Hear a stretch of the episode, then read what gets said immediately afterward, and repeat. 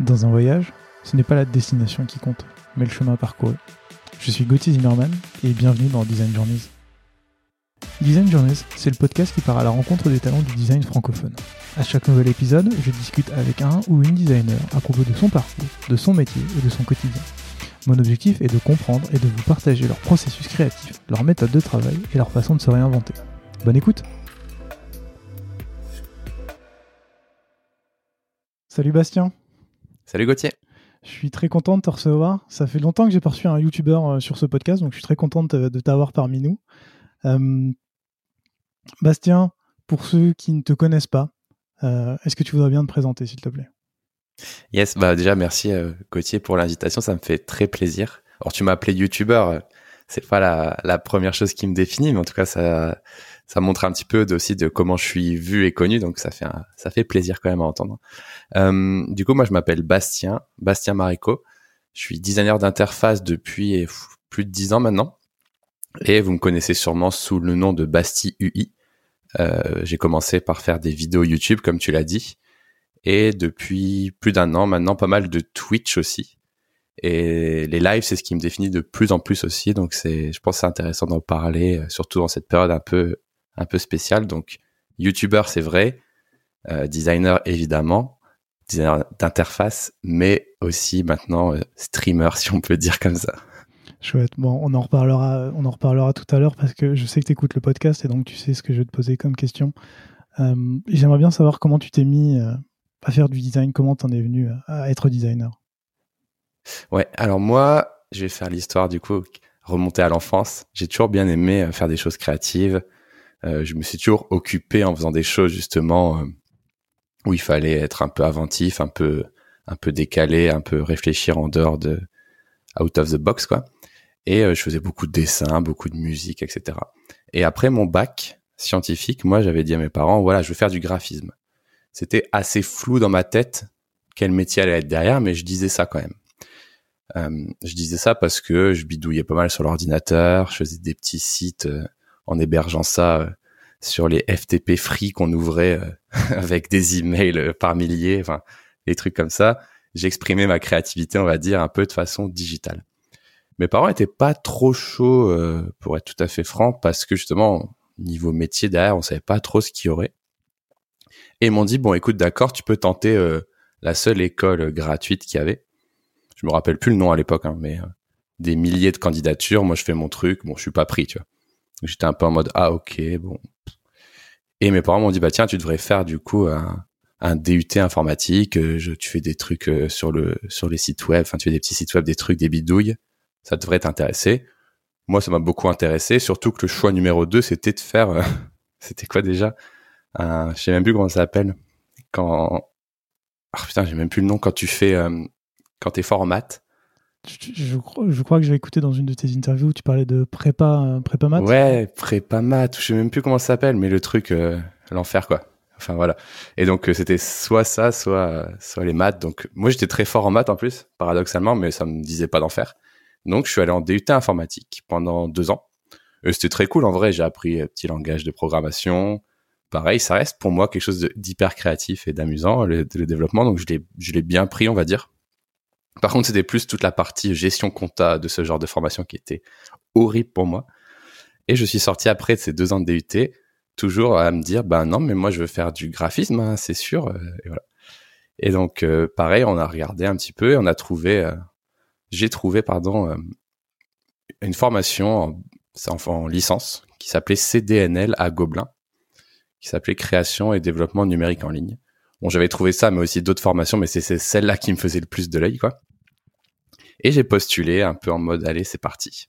Et il s'avère que cette euh, formation elle prenait à l'époque, alors je sais qu'elle n'existe plus du tout aujourd'hui, hein, ça a changé euh, plusieurs fois, mais elle prenait à l'époque, euh, on va dire une petite moitié de de designers qui savaient un petit peu coder et un peu de développeurs qui étaient un peu créatifs quoi. Un peu c'était un peu ce mood là et l'ambiance de la de la formation c'était toucher à tout en un an. Et travailler voilà sur un projet de fin d'études euh, un peu conceptuel euh, qui tournait autour du mobile, des installations numériques, etc. Donc c'était parfait. Et je sais pas euh, par quel miracle ou par quel procédé, mais j'ai réussi à, passer les différentes étapes d'entretien et j'ai été pris. Bon, je dis ça parce que je suis passé par pas mal de déceptions aussi dans mes études avant, dans, certaines écoles que je voulais faire, dans lesquelles j'étais pas prise, et là j'ai été pris. Et donc j'ai fait cette école Gobelin pendant pendant un an. C'était une, licence quoi finalement. Et euh, le truc qui m'a fait devenir designer, c'est pas forcément cette cette année, mais c'est surtout le fait que on avait un module de développement mobile à l'époque. Donc c'était les débuts de l'objectif C. C'était euh, l'iPhone 3 et tout. Donc euh, là, je découvre ça. Moi, j'avais un téléphone, mais j'étais en mode euh, OK quoi. Enfin, rien de spécial quoi. J'étais un, utilisateur lambda. Et là, le fait de de bosser sur ça et tout, je me suis dit ouais, mais c'est trop cool. Genre, je peux créer une appli en faisant ça, ça, ça, tac, tac, tac. Et donc à partir de cette année-là, à partir de ce module de cours là, bah j'ai acheté le MacBook, l'iPhone 3GS et tout, et j'ai commencé à bidouiller, à faire des applis. Et donc c'est là où je commençais un peu à faire de l'interface parce que comme j'étais encore une fois plus euh, en mode développement, je dirais ah, je vais faire une appli euh, voilà, euh, quand tu fais une blague, ça envoie un son, boum, ah, c'est trop marrant, je l'ai publié. Ah, je vais faire une appli quand tu souffles sur le micro, ça fait tourner un moulin à vent, tu vois. Et tu peux débloquer des moulins à vent plus tu souffles et tout. Tout ça c'est des choses que j'ai faites qui existent plus maintenant parce que je j'ai arrêté de payer la licence de développeur mais j'ai je m'amusais comme ça quoi. J'avais fait une appli aussi de buzzer quand tu joues avec tes potes en soirée et que je sais pas un blind test était tout le monde répond en même temps. Mm. J'avais fait une appli, bon c'était à l'époque à l'ancienne, hein, mais tout le monde mettait son doigt sur l'iPad ou sur l'iPhone. Tu cliquais, ça disait juste quelle personne avait appuyé en, premier quoi.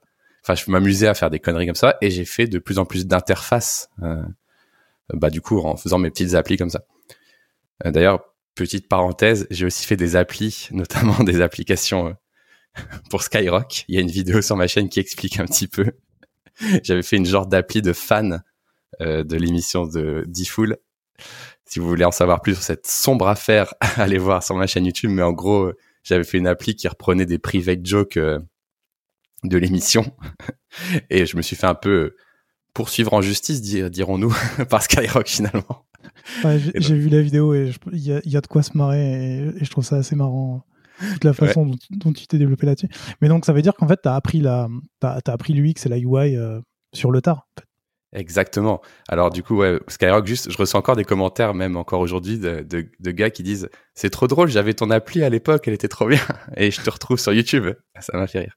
Et donc oui, comme tu le dis, j'ai appris euh, complètement sur le tas, euh, parce qu'en fait, pour caricaturer le truc, à l'époque, il n'y avait pas trop de formation euh, UX, UI. Même je suis même pas sûr qu'on prononçait ces mots-là, tu vois. Non, je crois et pas. Et donc, quand j'ai fini ma licence euh, à Gobelin, j'étais super content. J'ai dit ok, je veux faire ça, je veux faire ça je cherche un petit peu, il y a rien, il y a rien, il y a rien de spécial euh, ou des trucs justement trop trop vagues euh, web designer. Non mais moi c'est le mobile que j'aime bien enfin.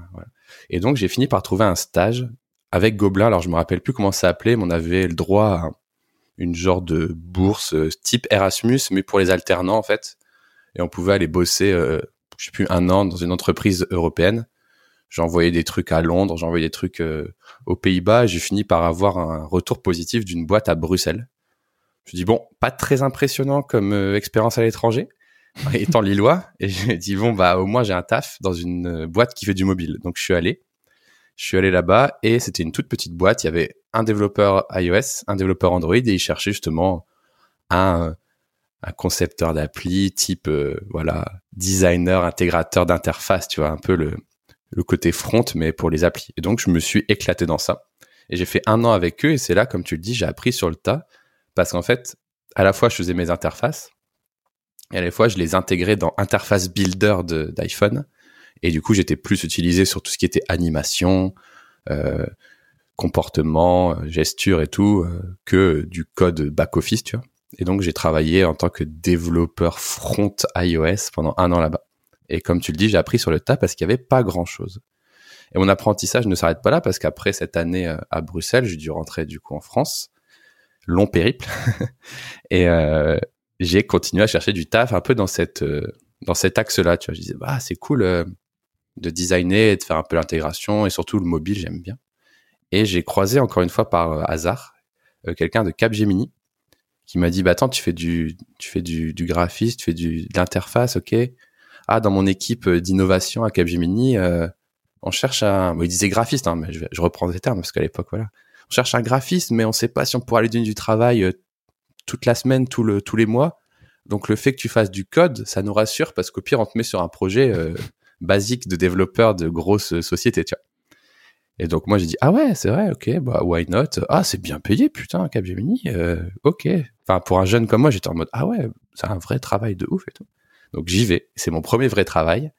Parce qu'avant c'était on va dire un stage alternance machin. Et donc j'y vais. Et je suis dans une grosse boîte comme Capgemini. Et je suis là le premier designer je pense euh, de là-bas. Et je suis là ok c'est parti. Et il commence à me donner des trucs. Je fais mes armes ça tâtonne un peu au début.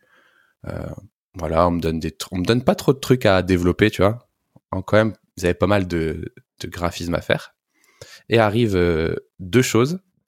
Arrivent plein de projets mobiles parce que à côté, dans l'open space d'à côté, il y avait les équipes de développeurs mobiles, ce qui fait qu'ils avaient une force de frappe dans les avant-ventes Capgemini assez énorme, tu vois. Et donc ils gagnaient des gros, clients. Et derrière, bah il y avait moi en mode ok, j'ai 21 ans, euh, j'ai fait juste des petites applis et je vais me taper des clients comme du coup il y a eu Fnac, euh, Leroy Merlin et tout. Donc j'ai vraiment fait mes armes sur le tas comme ça.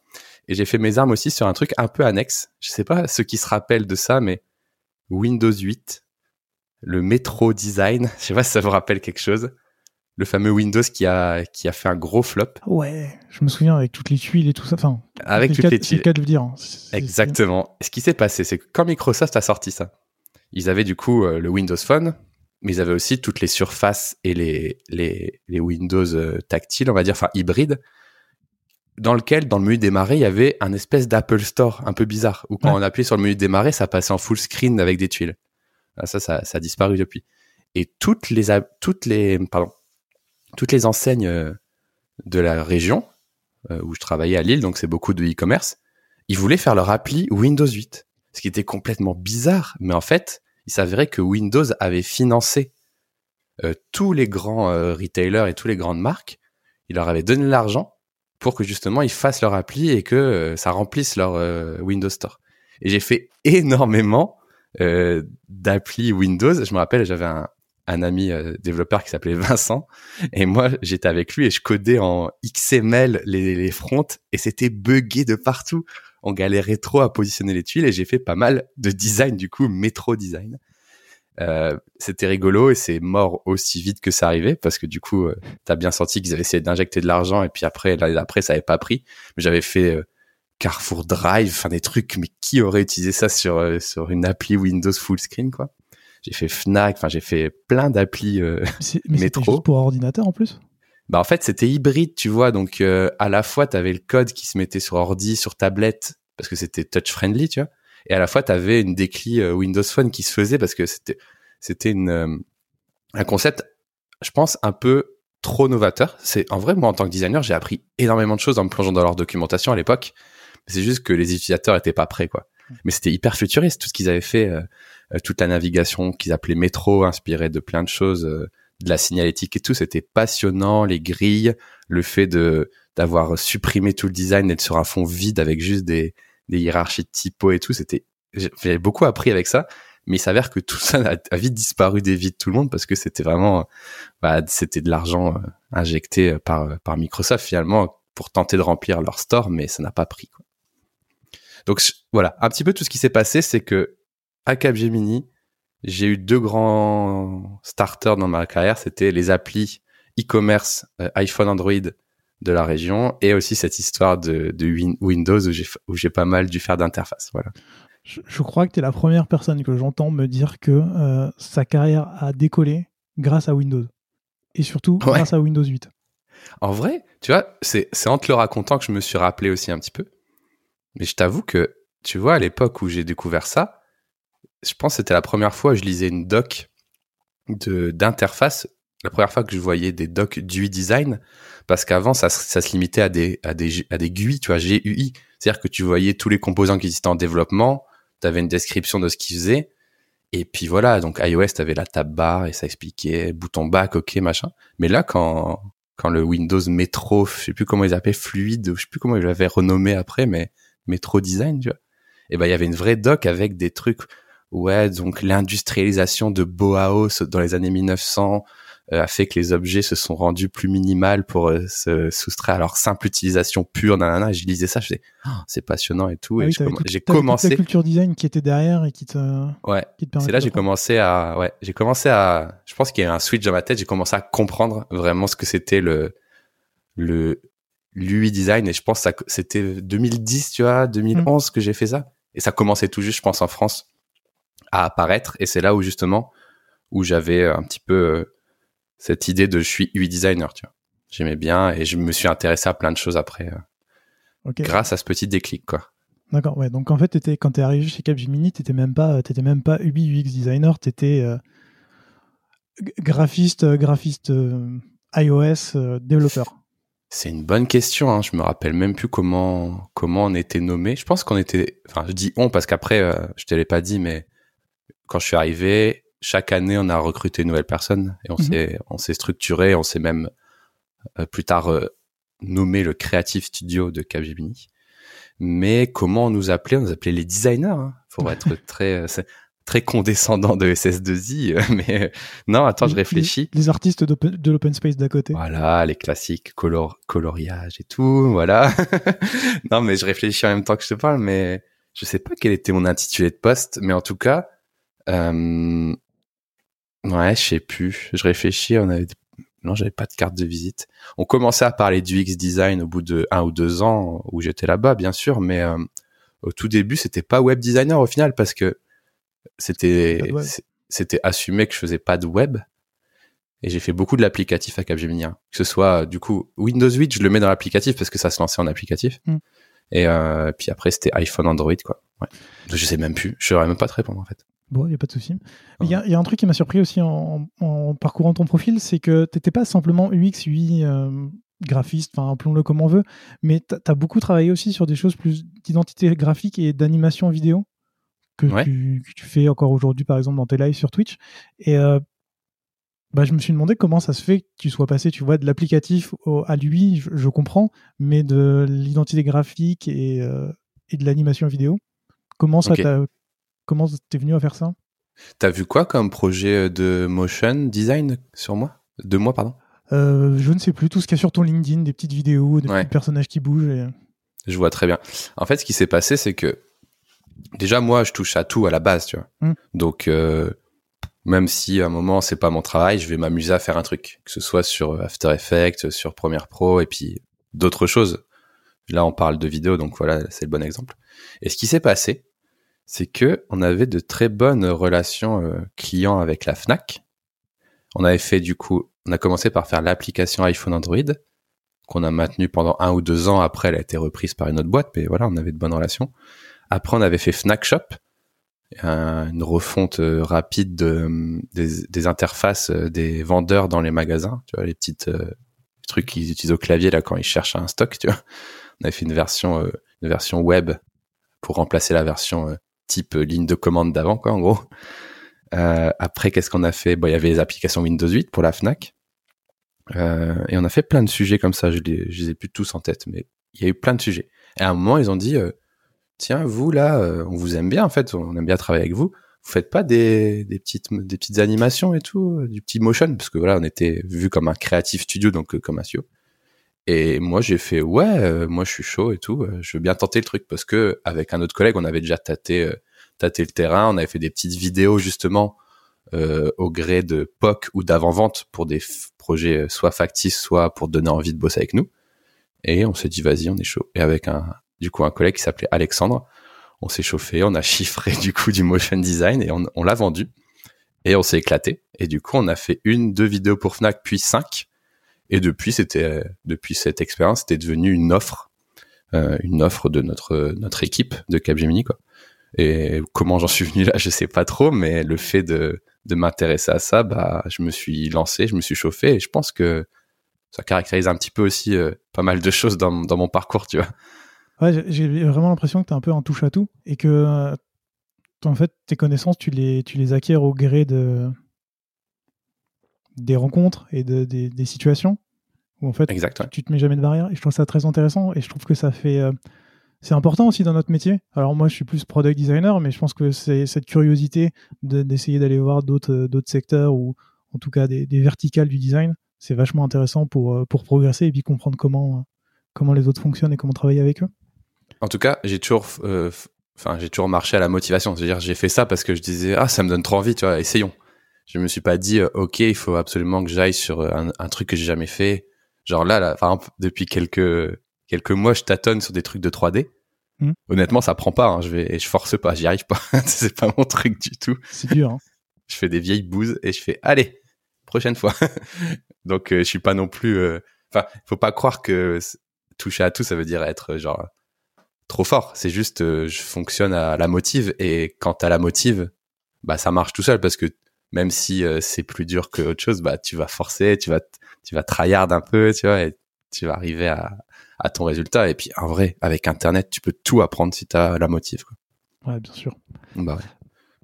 Euh, Bastien, il y a un truc, tu es probablement la première personne que je reçois dans ce podcast qui, qui a fait de l'agence et qui est toujours en agence.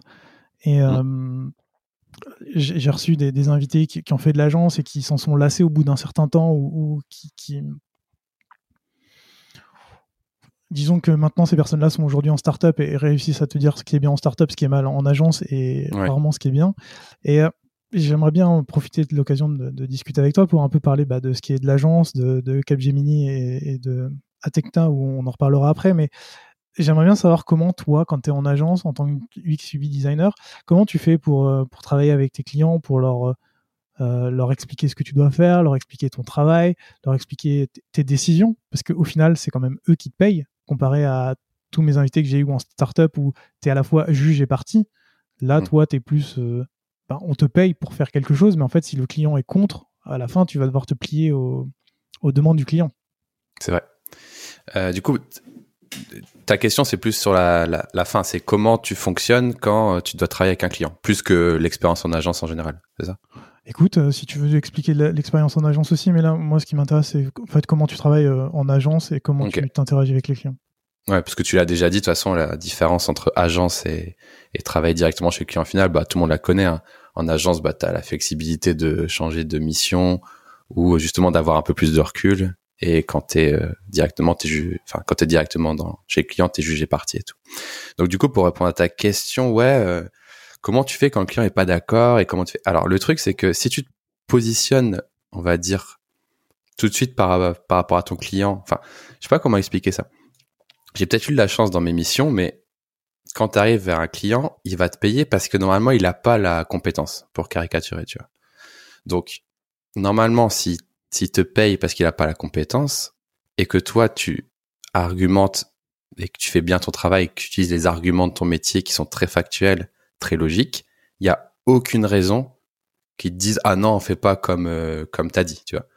Après, évidemment, il y a toujours des cas de figure où euh, bah, ça se passe pas bien où ça se passe pas comme on voudrait. Mais si on arrive à prendre le recul et à dire, bah écoute, euh, voilà, factuellement, tu préfères ça, moi je préfère ça, il y a toujours un argument qui va fonctionner en design d'interface et en UX design, c'est bah écoute, testons. Je veux dire, à un moment, je fais pas du design pour toi, euh, Gauthier qui m'emploie. Je fais du design pour tes clients. Donc allons voir tes clients. Et aussi bien ça peut euh, te montrer que toi t'as faux ou que le client a faux, peu importe mais il faut pas tout le temps penser à, euh, tu vois, la situation de le client aime bien ce que je fais ou pas. Moi, je me mets toujours dans la réflexion, qu'est-ce qui est bien pour les utilisateurs finaux? Et dès que tu dis ça à, ton client, je veux dire, il n'y a plus de d'éventuels porte-à-faux ou de je préfère ça. Et on est tous les deux vers le même but. Et c'est, je pense, c'est ça qu'il faut souligner dès le début de ta mission. Tu dis voilà, nous, qu'est-ce qu'on veut faire? On veut améliorer cette expérience de ce client ok, faisons-le ensemble. Quoi. Et normalement, à partir de là, il n'y a plus de soucis. Tu vois. justement, en parlant de, clients et de, enfin, d'utilisateurs, toi, dans ton métier, en agence, est-ce que tu faisais justement de la recherche utilisateur, que ça soit euh, en amont pour, euh, pour essayer un peu de définir le, les besoins de ton client et essayer de cadrer son problème, ou plutôt en aval, donc plus du test utilisateur, de savoir est-ce que ce que tu as fait marchait bien, est-ce que c'est toi qui t'en occupais ou est-ce que quelqu'un d'autre le faisait pour toi? Ça va beaucoup dépendre de la taille de l'équipe dans laquelle tu arrives. J'ai travaillé avec des clients où bah ils ont rien et puis on arrive à deux trois de la même agence, tu vois. Et on leur propose des choses, on dit voilà, il vous faudrait un, une UX exploratoire avant, il vous faudrait un, un UI designer et un UX pour une phase d'itération et de test, etc., etc. Ça, c'est le truc classique. Donc, quand c'est comme ça, si c'est une toute petite équipe, je peux être garant de le faire de A à Z. Mais il s'avère que ces dernières années, je suis plutôt dans des plus grosses équipes. Et dans ce cas, je suis toujours, on va dire, en binôme ou toujours entouré euh, par des UX researchers entre guillemets purs, tu vois. Mmh. Sachant que ça veut dire que moi, je vais pas trop faire du UX exploratoire. Ce sera le travail de d'une autre personne. Moi, j'aime bien en tout cas, et je suis positionné sur ça, sur la phase prototyping, interface et cette petite boucle d'itération de test. Euh, évidemment, j'ai un petit peu de d'années derrière moi, donc j'ai, on va dire, euh, des bonnes connaissances, une bonne seniorité qui me permet aussi euh, d'avoir un meilleur bagage et de savoir prendre des meilleures décisions. Mais ça veut pas dire que il y a plus de tests utilisateurs pour autant. Donc moi, mon profil aujourd'hui, il va être très centré sur cette phase-là et je serai souvent associé à un UX designer. Parfois, tu arrives en mission et l'UX designer, il est soit en interne, soit d'une autre agence aussi. Donc ça, c'est encore autre chose. Mais dans tous les cas, euh, il y a des rôles bien définis euh, et tout dépend de l'organisation du client et de comment ils font leur boucle d'itération, etc. Mais je trouve ça intéressant parce que tu démystifies aussi un petit peu euh, l'image qu'on a de l'agence qui est bah, justement ce qu'on disait tout à l'heure, les clients qui arrivent, qui te demandent un truc et toi tu le fais. Je trouve que c'est intéressant d'en parler avec toi puisque ça montre bien que tu as toute cette partie de euh, réflexion du projet en amont et de tout ce qui est itération. Tu vois, moi j'ai encore, j'ai encore l'image de tu as une grosse boîte qui arrive, qui te demande un truc, tu le fais. C'est ce qu'on appelle communément un cycle en V. Ça commence, vous le faites, vous le sortez et puis voilà, c'est fini. Ouais, ok. Non, c'est vrai que je sais pas si euh, chez Atecna ou si autour de mes projets on est chanceux mais comme tu le dis, on a plutôt des clients en tout cas qui vont vers l'agilité et qui ont qui ont toutes ces notions. C'est vrai que si je remonte peut-être cinq ans en arrière, il y avait quand même des fois besoin de faire passer euh, une sensibilisation agile, un coach agile, etc. Mais j'ai peut-être bien choisi mes agences. J'ai pas été dans des agences qui me mettaient sur des missions justement, comme tu le dis, euh, très cycle en V. Ça a toujours été des dispositifs qui répondent à des problématiques clients et euh, mes agences répondaient jamais positivement aux, demandes clients qui sont on a besoin de 27 jours de designer. Ah bon? Pourquoi 27 jours euh, Tu sors ce chiffre d'où Bah je sais, je suis le client. Allez, venez. On, on répond jamais à ça. Par contre, si un client nous dit voilà, j'aimerais améliorer euh, l'expérience utilisateur sur la fiche produit parce que ça, ça, ça, bah là on va répondre. Et c'est pas la même chose. Et je pense que ça dépend de l'agence aussi, quoi. Ok, très bien. et, et, une fois que le projet il est sorti, tu vois, c'est aussi un, un, retour qu'on m'a fait, c'est que quand le projet est sorti, bah voilà, vous passez au projet suivant. Est-ce que toi, en tant que UX designer, ça t'intéressait, ou est-ce que l'agence s'intéressait à savoir si ce que vous aviez fait performait, répondait aux besoins, tu le disais tout à l'heure, par exemple vendre plus ou euh, attirer plus de personnes?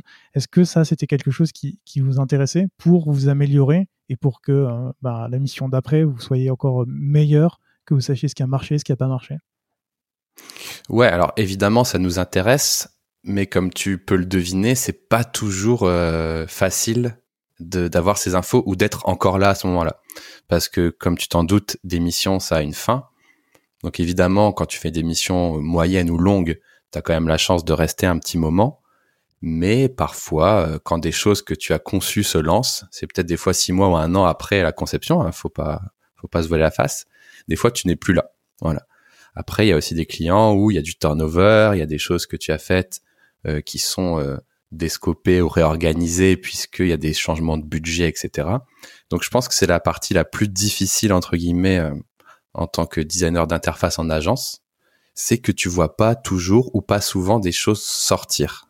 Ça c'est une chose que tu vois plus quand tu es soit en start-up, soit sur des plus petits projets.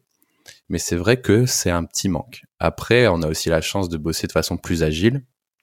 Et dans mes projets récents, des sprints sont assez courts et on peut voir des features sortir. Et quand tu restes euh, six mois ou un an sur la même mission, bah évidemment, la feature sort. On regarde les analytics pour voir si les gens ont cliqué, si les gens se sont trompés, etc. Et on répare. Et ça, c'est très agile. Par contre, il y a des fois, malheureusement, euh, le projet fait que tu ne peux pas euh, voir la suite de ton projet et tu peux pas en apprendre plus. Par contre, quand tu es encore dans le projet et que tu as cette petite boucle d'itération et d'analytics, bah oui, c'est un des entrants les plus intéressants euh, pour faire, euh, pour faire avancer l'interface, en effet. C'est pas trop frustrant, du coup, pour toi, de, justement, de pas avoir accès à toute cette donnée, d'avoir passé tout, tout, ce temps sur ce travail, d'avoir itéré, d'avoir fait passer du temps pour améliorer tout ça et te dire qu'en fait, à la fin, tu sais pas si ça a marché ou pas? Bah, en fait, là, ça fait longtemps que j'ai pas eu ce sentiment. Ça m'a fait écho quand on a parlé parce qu'effectivement, j'ai déjà fait des, des projets de sites qui duraient deux, trois mois. Donc, euh, moi, j'ai fait le travail consciencieusement, euh, bibliothèque, euh, petit design système avec le développeur, etc., etc. Merci, fin de la mission. Des fois, tu te connectes sur le site et en fait, il a été refait autrement au bout de six mois. Tu dis, bon, là, ça fait chier, en effet. Par contre, chez Atecna, on a des clients là actuellement sur lesquels on travaille avec la longueur. Donc, ça m'arrive plus trop. Et euh, en plus, on arrive à travailler en plus avec plusieurs collaborateurs de la même agence. Donc là, on a un bon suivi et on a accès aux analytics et on arrive à itérer, à apprendre des, des éléments. Ah ça, ça n'a pas du tout été cliqué. Ah ça, c'est super cliqué, faut vraiment pas l'enlever, etc., etc. Donc là, j'ai pas trop ressenti cette frustration euh, ces, ces, dernières années en tout cas.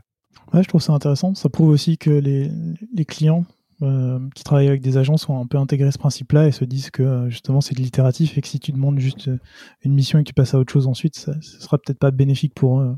Ouais, alors encore une fois, je mets un petit disclaimer dans les missions que j'ai eues ces dernières années parce que alors je sais pas si c'est mon agence qui choisit très bien ses clients ou les clients qui sont plus mûrs, ça doit être un peu les deux. Mais ça veut pas dire que si vous écoutez ce podcast et que vous allez en agence, ça va être à 100% ça. Si vous avez un mauvais commercial ou un mauvais un mauvais directeur qui accepte euh, sans vraiment réfléchir à, à l'expérience client et qui met juste des designers à des postes, là ça marchera pas. Hmm. Parce qu'il y a une vraie réflexion dans mon agence autour de ce métier-là aussi, je pense que ça joue pas mal.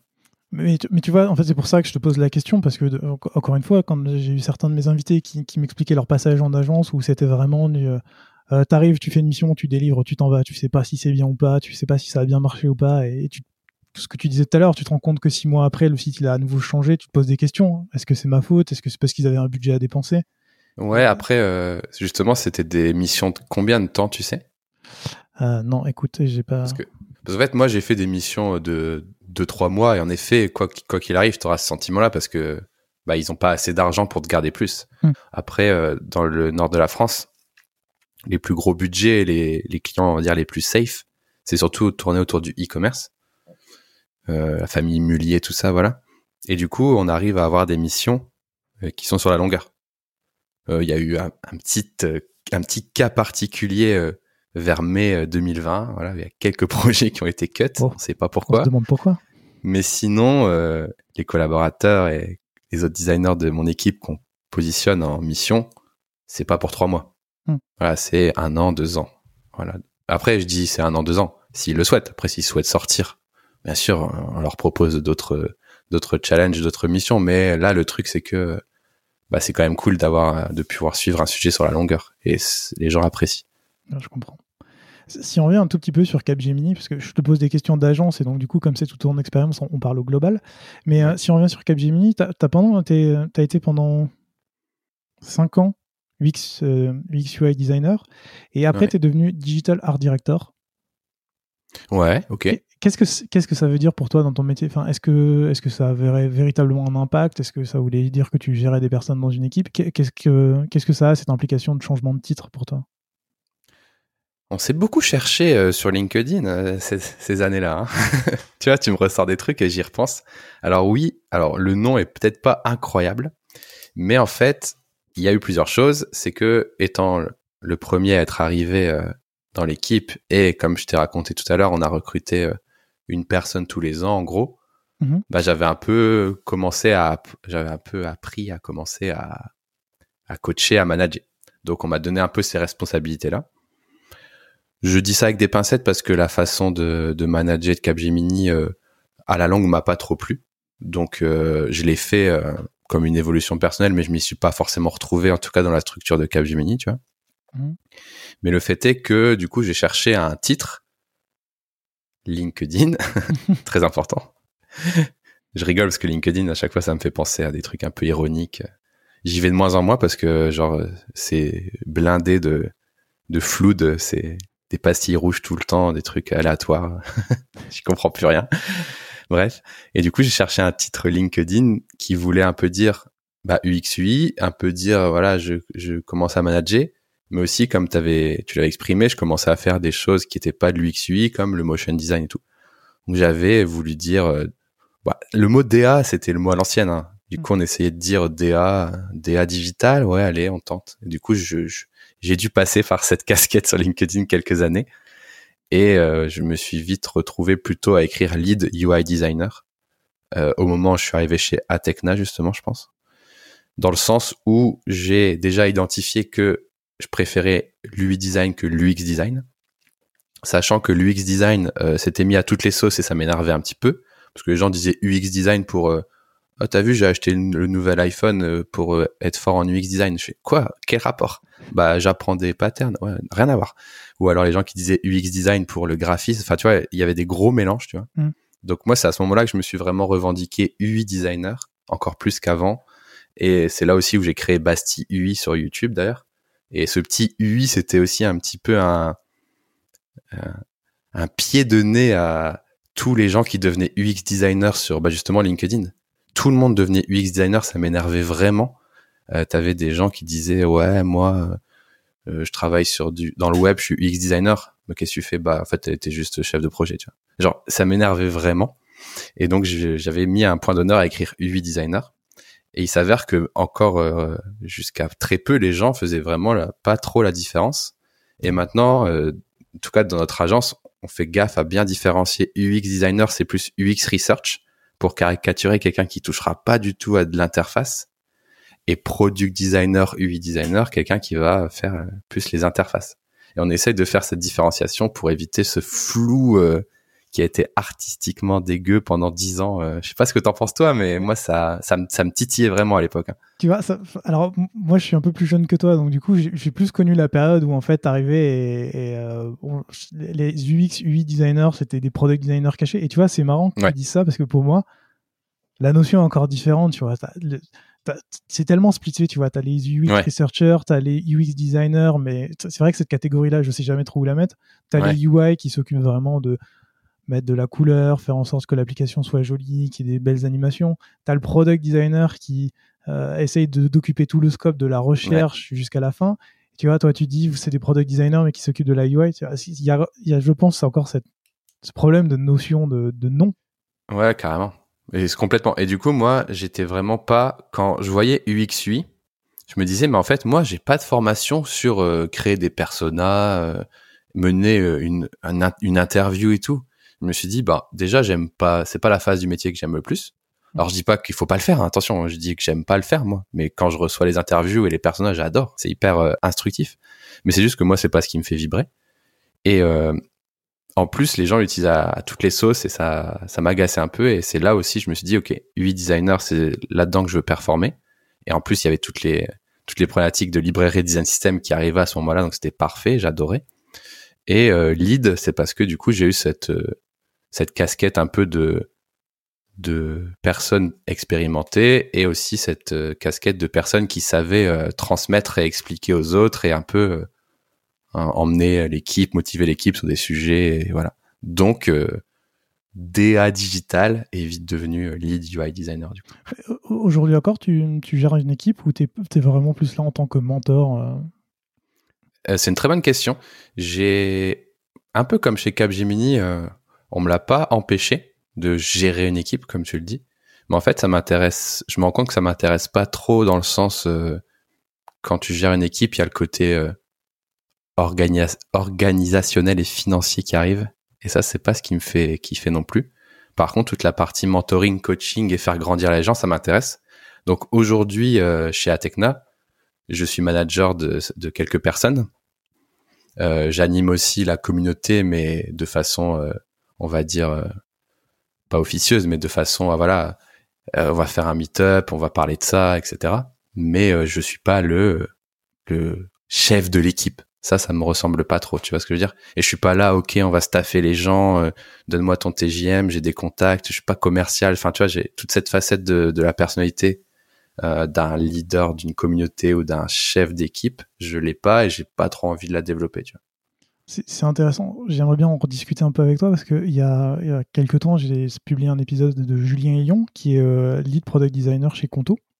Et qui, euh, lui, justement, expliquait que euh, être manager, c'est un choix conscient, qu'il faut se poser les bonnes questions et que c'est pas grave d'être bah, juste product designer, dans son cas, où tu veux améliorer tes compétences et devenir très très bon dans ta catégorie sans, sans gérer des gens.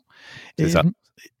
Ouais, j'ai vraiment l'impression que toi, tu es cette partie-là. Mais du coup, quand tu, tu travailles avec, avec cette équipe, avec ces gens-là, toi, quel est, quel est ton rôle du coup? Parce que tu, tu dis que tu es là pour les aider, mais pas trop, ce que je comprends totalement. Et, et, voilà, mais du coup, quel est toi En fait, quel est ton rôle de mentor? Comment tu, comment tu gères ton, ton quotidien là-dessus? En fait, déjà pour rebondir sur ce que tu as dit avant, en effet, dans les entreprises classiques, euh, souvent les augmentations de salaire et la reconnaissance en vieillissant, en grandissant dans ton métier, elles se font par devenir manager et responsable. Et euh, comme tu l'as dit, euh, tu fais plus ton travail et voilà. Et il faut pas, enfin c'est triste, mais il y a aussi une autre moyen d'avancer, c'est-à-dire que tu peux aussi juste performer euh, dans ta technique sans devoir gérer des gens, tu vois. je trouve que c'est très français comme manière de penser. Ouais. Ouais, c'est triste parce que moi je me rends compte aussi que dans pas mal de cas, ça m'a fait de ma carrière, ça m'a fait stagner, tu vois. C'est triste tu dis non, moi je veux juste être encore plus fort dans mon métier et être un expert et être une référence et tout. Ah ok, mais le grade supérieur, faut être manager, donc euh, bah t'as pas, enfin what, enfin il y a pas que ça et surtout qu'après quand tu deviens euh, responsable, chef, manager, souvent tu travailles moins dans ton dans ton métier hmm. et en plus tu perds du skills. Et faut pas, enfin tu peux être un très bon euh, un très bon leader, c'est-à-dire motiver les gens, passionner les gens et un très mauvais manager. Quoi. C'est pas la même chose. donc toi, tu, on va dire que tu es plus intéressé par cette partie leader qui est d'essayer d'insuffler des. Ouais, et du coup, j'ai un peu oublié ta question, mais moi, du coup, chez Atecna, euh, je manage et j'aime beaucoup ça parce que c'est très enrichissant, du coup, de suivre des personnes. Et le, le truc un peu spécial chez Atecna, je sais pas si dans d'autres entreprises ils font ça aussi, mais c'est que les managers euh, sont pas agnostiques, c'est-à-dire qu'ils sont de la même communauté d'expertise ce qui fait que moi, je coach que des designers. Mhm. Et du coup, ça permet d'avoir à la fois un suivi euh, euh, de type euh, coaching, mais aussi un suivi de type managérial, en, en, tout en un. Tu vois. Donc ça, c'est cool. Et c'est aussi pour ça que je m'y retrouve aussi. Par contre, si je devais manager un développeur ou, je sais pas moi, une RH, je pense que ça m'intéresserait tellement pas, quoi.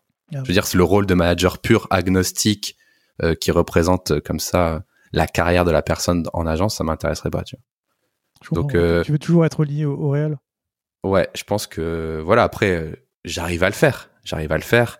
J'échoue pas dans quand je le fais, mais je sais que c'est pas là où j'excelle et je sais où c'est pas là où j'ai ma zone de confort où je peux avoir mon talent qui s'exprime vraiment, tu vois. Après, je suis pas non plus en mode ouh, j'arrive pas, tu vois, mais c'est vraiment plus en mode euh, je sais que c'est pas là où, où je m'éclate. Et du coup, ouais, euh, ta question c'était, euh, rappelle à moi. c'était de... non, t'inquiète pas. C'était un peu de comprendre comment justement toi tu fonctionnais avec, avec ces gens-là, parce que j'ai ah oui. reçu pas mal de lits, tu vois, qui t'expliquent un peu comment ils discutent avec les gens, comment ils les font progresser. Et j'aimerais bien voir toi comment, bah, comment tu fais pour faire progresser les gens. Ok, bah en fait, euh, encore une fois, ça, ça a été un petit peu modifié par par la, le confinement et le télétravail, mais mon rôle dans l'équipe, bon, je manageais déjà mes mais mais manager hein, de façon très classique avec des points euh, toutes les deux semaines, tous les mois, donc ça rien de spécial. Par contre, j'avais un rôle plus de dire, eh, écoutez, ça vous dirait, euh, on se réunit tous euh, ce midi-là et on va parler de la nouvelle fonctionnalité d'Adobe XD. tout le monde va faire cinq minutes pour parler. Enfin, voilà, j'étais plus l'animateur, plus impulseur, tu vois, dans l'équipe. Et je sais pas si ça va te faire une transition ou pas, mais c'est depuis le confinement, que j'ai pu eu ça dans mon agence et où j'ai commencé à allumer Twitch. Et en fait, je sais pas si tu as déjà vu un petit peu comment je suis euh, sur Twitch. Bien sûr. Mais en fait, je retrouve ce que je faisais, euh, entre guillemets, pour prendre une métaphore, en open space avec mon équipe avant. Euh, c'est-à-dire que j'étais cette personne-là qui disait, eh, vous avez vu, vous voulez pas qu'on teste, venez, on se réunit, on fait ça, ou, ah, venez, on va à cette conférence, et puis après, on va faire une restite. Enfin, j'étais un peu cette, cette impulsion, pour ça, plus lead dans ce sens-là, tu vois. Mais tu vois, je trouve ça extrêmement intéressant ce que tu dis, avant même qu'on parle de Twitch et de ce que tu fais, c'est la façon dont tu gères, excuse-moi le terme, il est pas bon, mais comment tu interagis avec tes managers. C'est que généralement, on entend un peu tu sais, bah, ce que tu disais tout à l'heure, des, des one-to-one où tu vas discuter et puis tu vas parler salaire, etc. Ou alors tu vas te concentrer que sur une feature sur laquelle tu travailles. Je pense que c'est beaucoup, beaucoup le cas en, en, en startup. Et, euh, et toi, tu es vraiment sur quelque chose de différent qui est de, passer du temps sur. Euh, tu parlais d'Adobe XD, mais euh, vraiment de, de prendre le temps de discuter d'un sujet qui, concerne tout le monde, mais qui est aussi extérieur à l'agence ou à, l'entreprise, tu vois, où c'est vraiment quelque chose où chacun est, au même niveau. Tu vois, je me dis par exemple, tu peux être manager, mais en fait, tu vas découvrir la même fonctionnalité que les autres au même moment de la même façon. Bien sûr, c'est exactement ça. C'est exactement ça. Après, je te rassure, mes managers que j'ai vraiment officiellement suivi, je les manage classiquement aussi. Hein. Il y a des points à remplir, etc. Par contre, tout ce que je t'ai évoqué juste avant, c'était plus des, initiatives euh, où tout le monde est convié, toute la communauté et même les gens qui sont intéressés en général. Alors, je te, dis ça, euh, encore une fois, ça s'est coupé en, en, début 2020, mais je te parle du coup des deux années avant, quoi. Et du coup, vraiment, c'était en mode qui veut prendre, enfin, qui veut parler de ce sujet. Euh, Atecna offre euh, la nourriture. Si vous venez entre midi et 14 heures, on va brainstormer sur ça. Euh, ah, il y a le multicurseur sur Figma qui veut venir tester. Enfin, c'était vraiment un petit côté passionné, tu vois. Et j'animais pas mal ça. Moi, j'étais un peu le, le, le moteur de ça et qui emmenait les autres avec moi à l'époque. Et c'est vrai que ça, je l'ai perdu depuis un an, mais du coup, j'ai compensé, comme tu l'as dit, avec une activité sur Twitch où je trouve un autre terrain de jeu pour pour partager avec euh, avec des gens passionnés. Et tu vas me dire pourquoi tu continues pas à le faire dans ton agence. On a essayé, mais il s'avère que les gens en ont juste ras le cul d'être en visio de 9h à 18h. Et si tu leur dis, eh, venez, on va faire euh, une visio de 19h à 20h et on va parler encore de travail. Pas dispo, pas dispo, pas dispo. Ok, ben, c'est pas grave, je vais faire tout seul. Et je comprends. Et en fait, on n'a pas trouvé de format qui remplaçait ça. Et du coup, euh, c'est un peu triste dans le, vu comme ça. Mais en tout cas, c'est en tout cas, enfin, en tout cas, c'est ce qui me caractérise euh, dans mon travail. Tu vois, ce côté-là. Si tu voulais avoir des petits exemples, c'est plus ça. Ouais, du coup, je trouve ça très intéressant parce que euh, tu as commencé sur YouTube. Euh, D'ailleurs, comment tu as commencé sur YouTube? Qu'est-ce qui ah. t'a lancé euh, sur YouTube pour qu'on parle un peu de tout, tout, ce qui est partage de connaissances, etc. Ouais, grave. Bah écoute, ça, encore une fois, merci à Tecna. Parce que c'est en arrivant à Tecna que c'est arrivé. En fait, ce qui s'est passé, c'est qu'en arrivant chez Atecna, euh, je quittais Capgemini du coup avec quelques petits, euh, on va dire, euh, désaccords sur la vision des choses, de gérer une équipe et de gérer un projet. Voilà. encore une fois, ça devait être un dilemme entre faire de la qualité ou essayer de faire grossir l'équipe, où j'ai pas trouvé ma place, tu vois. Mhm. Voilà. Et ça, je, je, le comprends un peu parce que j'avais pas cette casquette, tu vois, de de manager, de leader d'équipe. Donc ça a été repris par d'autres personnes qui étaient plus dans le moule de l'agence, enfin de la de la SS2I, de la ESN Capgemini, et où j'avais plus trop ma place quoi.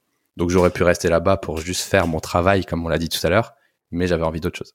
En arrivant chez Atecna, justement, il y avait cette euh, cette promesse de d'être dans une plus petite structure et du coup d'avoir des responsabilités euh, dont on parle depuis tout à l'heure, c'est-à-dire avoir des espaces pour impulser euh, des choses, faire vivre du coup la communauté de designers à Tecna, voilà, etc. Et parmi tout ça, on m'a dit, bah Bastien, à l'époque, moi je connaissais bien Sketch. On m'a dit, bah du coup, première, euh, premier challenge, ce serait bien que tu formes un peu tout le monde à Sketch, mais tout le monde est en régie. T'as une idée. Ta carte blanche. Du coup, moi je me suis posé, je fais OK. Tout le monde est en régie, qu'est-ce que je pourrais faire? Une vision, un truc, euh, les ramener à midi, bah, c'est un peu long. J'ai dit, ah, je vais faire une vidéo et comme ça, tout le monde pourra la voir en asynchrone. C'est-à-dire que si t'es pas dispo le jour de la visio, ou si t'es pas dispo le jour de la réunion physique, bah il y a une vidéo. Et du coup, au lieu de capturer une visio dégueulasse en filmant la webcam dans la salle de réunion, j'ai dit non, non, je vais faire la vidéo chez moi. Et donc là, j'ai mis la caméra. Alors, petite parenthèse, j'étais très fan de YouTube en général. Et du coup, pour moi, c'était trop drôle. J'ai pris du plaisir aussi. Je me suis dit, comme pour le motion design un peu, hein. je me suis dit, tiens, euh, je vais apprendre sur le tas à faire ça. Donc, euh, comme un enfant, tu vois, je m'amuse et tout. Et euh, je fais la vidéo et tout. je la montre à mon boss, il dit nickel, on peut diffuser, donc on envoie ton léger en plus parce que voilà, j'étais nouveau dans la boîte, donc c'était cool et tout. Et je lui dis, en fait, la vidéo là, j'ai pris X jours à la faire sur ton sur le temps de travail est-ce que je peux la mettre sur Internet? Et si les gens ils me connaissent ou ils veulent travailler avec moi ou avec nous, bah, je renvoie tous les, tous les points de contact euh, à Techna. Mon boss, il dit, euh, OK, rien à perdre, vas-y, go. Et puis voilà. Et puis, une deuxième vidéo. J'en fais une deuxième. On commence à avoir des petits contacts. Ah, trop bien le tuto, vous pouvez nous faire une formation et tout. Et là, on se dit, ah, il y a peut-être un truc à jouer. Et donc là, on crée une offre de formation euh, qui est partie du coup de ça où euh, j'ai commencé pendant euh, une année, deux années à donner des formations sketch en entreprise. Donc ça a démarré grâce à YouTube. En parallèle, YouTube, du coup, j'avais toujours euh, un peu de temps pour en faire, pour en faire en tant que, je sais pas comment on pourrait appeler ça, mais porte-parole, influenceur. Voilà, je suis chez Atecna, je vous parle des petites news, je vous parle de choses et tout. Et j'avais plus ou moins carte blanche, tant que ça ramenait un peu de contact et tout. Donc on, on reparlera des formations après. Du coup, je continue sur l'histoire YouTube. Et moi, je le faisais toujours avec beaucoup, beaucoup de d'autodérision parce que euh, les déjà parce que j'étais fan de pas mal de choses sur YouTube. D'ailleurs, une de mes inspirations dans ma tête d'il y a très longtemps, je me je m'étais dit ah, je vais faire euh, joueur du grenier version designer où il s'énerve sur tous les sites qui sont nuls. C'était ma première idée à la base. je, je l'ai jamais fait depuis mais pour te dire un peu euh, l'ADN de mes idées des fois c'était des trucs un peu un peu farfelus comme ça. Et du coup, je continue à faire mes vidéos et avant des formations et tout, c'était cool. Et mes boss, ils étaient, enfin, ils me laissaient faire ce que je voulais, tu vois. Et à un moment, ils m'ont dit, il faudrait pas brander un peu euh, à la, au nom de l'agence et tout, euh, parce que du coup, euh, voilà, pour que ça fasse plus pro et tout. Et là, on était un peu déjà plus d'accord parce que j'ai dit, bah, les gens, ils aiment bien parce que c'est humanisé, tu vois. C'est pas une vidéo d'agence. Ça, c'était mon, c'était ma conviction à l'époque. Alors, quand je te dis à l'époque, j'avais 1500 abonnés, enfin, c'était tout petit, tu vois. Je dis non, ma conviction, c'est que les gens, ils s'attachent au truc parce que je dis, euh, salut, c'est moi, je vous raconte mon expérience perso et pas bienvenue dans l'agence qui explique une vidéo d'agence. Les trucs. Et à ce niveau-là, on a dit, ils m'ont dit, ok, ça marche, on comprend ton idée. En parallèle, on a lancé une autre euh, série de vidéos, du coup, brandées, et ça a pas pris, tu vois, pour te dire un petit peu. Et du coup, après, bilan de ces quelques années en arrière, les vidéos, c'est très cool. On a vendu quelques formations grâce à ça, mais au ratio temps passé et euh, argent qui arrive dans l'agence, on s'y retrouve plus. Du coup, Bastien, tu peux continuer ton projet de ton côté si tu veux, mais nous, on arrête de donner du temps libre, euh, tu vois, sur le, temps. Euh, en gros, je faisais ça un vendredi sur quatre, tu vois, je faisais un petit truc. Et donc moi, j'ai dit bon, bah dommage, ça commençait un peu à exploser, mais il y a pas de souci, je comprends ce qui se passait, c'est que les contacts qu'on avait par les vidéos étaient pas assez. Euh, et en fait, ils étaient bien, mais c'était pas adaptés à une agence. Tu vois, ils étaient adaptés à un freelance ou adaptés euh, à une plus petite structure, mais les demandes étaient trop petites. C'était des projets à trop petit budget. Du coup, si Atecna les traitait, bah, ça prenait autant d'argent de, les traiter que de les faire, et voilà. Donc, c'était tout à fait logique, et il n'y a pas eu de souci à ce niveau-là, j'ai compris. Et du coup, à partir de ce jour-là, j'ai commencé, continué à faire les YouTube sur mon temps libre, tu vois. Et puis après, bon bah ces derniers mois, il y a eu pas mal de choses qui me sont arrivées. Euh, euh, grâce à Twitch, j'ai encore plus de visibilité et le fait d'avoir été justement invité euh, sur l'émission de Micode underscore, ça m'a fait pas mal de visibilité. Là, bah les chiffres, comme tu l'as dit tout à l'heure quand on discutait en off, ils ont pas mal explosé. Là, ce matin, j'ai atteint du coup 30 000 abonnés, ce qui est complètement complètement incroyable pour le mois d'il y a six mois, même je pense que j'avais quoi 8000 abonnés, je sais même pas. Enfin, c'est un truc de fou. Et euh, du coup, aujourd'hui, ça prend une autre proportion euh, que à l'époque où j'avais commencé, euh, qui était plus le mode tutoriel partagé gratuitement pour essayer de faire de la visibilité à une, agence, tu vois. Si on va, on va vraiment reparler encore de, tout ça après, mais tu as, abordé la formation. Et c'était le dernier point que je voulais, je voulais aborder avec toi sur l'agence. C'est toi, donc du coup, tu parles, tu dis, tu fais des petites vidéos, on commence à te contacter pour faire des, formations. Comment ça se passe pour les entreprises pour faire des formations? Parce que tout à l'heure, tu le dis, on est euh, entre designers, on parle de la dernière fonctionnalité de Adobe XD.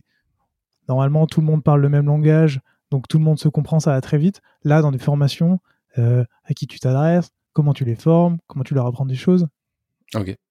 Bah, les formations, en fait, euh, qu'on a fait là durant ces deux dernières années avec Atecna, euh, c'était euh, principalement des agences qui n'étaient pas encore sur Sketch ou qui n'étaient pas encore sur un outil moderne adapté au design d'interface et qui avaient besoin d'aide.